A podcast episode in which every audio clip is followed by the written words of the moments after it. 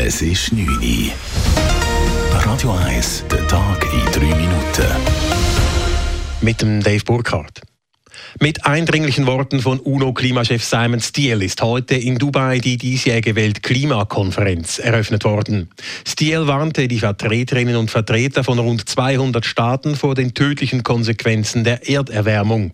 Und UNO-Generalsekretär Antonio Guterres betonte erneut, dass das Jahr 2023 das heißeste in der Geschichte der Menschheit sei, wie DPA-Reporterin Larissa Schwedes aus Dubai berichtet.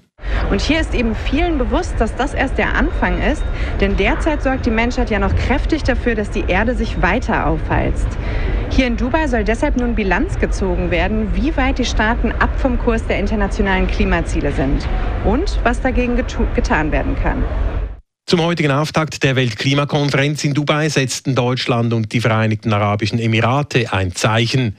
Beide Länder sagten je 100 Millionen Dollar für den Ausgleich von Klimaschäden in besonders verwundbaren Staaten zu.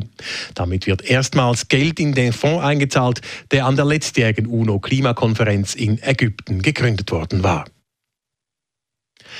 Bundespräsident Alain Berset wurde im Zusammenhang mit dem Ukraine-Krieg offenbar massiv bedroht. So habe Berset im März eine E-Mail von einem deutschen Staatsbürger erhalten, berichtet SRF. Darin soll er Berset aufgefordert haben, innerhalb zehn Tagen Leopardpanzer an die Ukraine zu liefern. Ansonsten würden Bersets Frau und seine Kinder grausam gefoltert. Der Mann wurde gemäß Bericht zu einer bedingten Geldstrafe von 900 Franken verurteilt. Bereits im Zusammenhang mit der Corona-Pandemie kam es zu einer Verurteilung wegen Drohungen gegen Alain Berset. Die Finanzkommission des Zürcher Kantonsrates unterstützt die Pläne zu einer Steuersenkung der Zürcher Kantonsregierung. Die Kommission stimmt im Rahmen des Budgets fürs kommende Jahr der Senkung des Steuerfußes auf 98 Prozent zu, wie es in einer Mitteilung der Kommission heißt. Zudem empfiehlt eine Mehrheit das Budget auch zur Annahme. SP und Grüne hingegen beantragen dem Kantonsrat, das Budget abzulehnen. Der Kantonsrat befasst sich im Dezember mit dem Budget. Der Regierungsrat will die Steuerbelastung im Kanton Zürich senken. Er hält dies aufgrund der wirtschaftlichen Lage für angezeigt und auch für machbar. Die Zürcher Kantonspolizei soll für externe Einsätze wie etwa am WEF in Davos mehr Geld erhalten. Das schreibt der Zürcher Sicherheitsdirektor Mario Fehr in der Antwort auf eine Motion der FDP. Diese kritisiert die zu tiefen Entschädigungsansätze. Mit ihrer Größe leiste die Zürcher Polizei mehr Einsätze in anderen Kantonen als umgekehrt.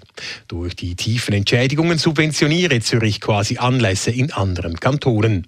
Laut Mario Fehr ist das Thema in der Konferenz der kantonalen Sicherheitsdirektoren aktuell hängig.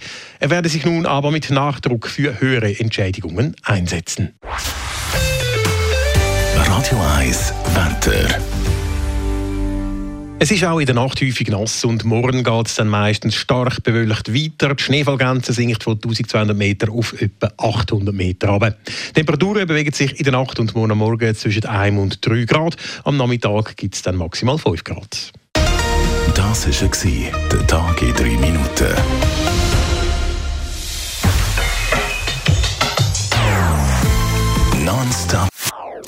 Das ist ein Radio 1 Podcast. Mehr Informationen auf radio1.ch.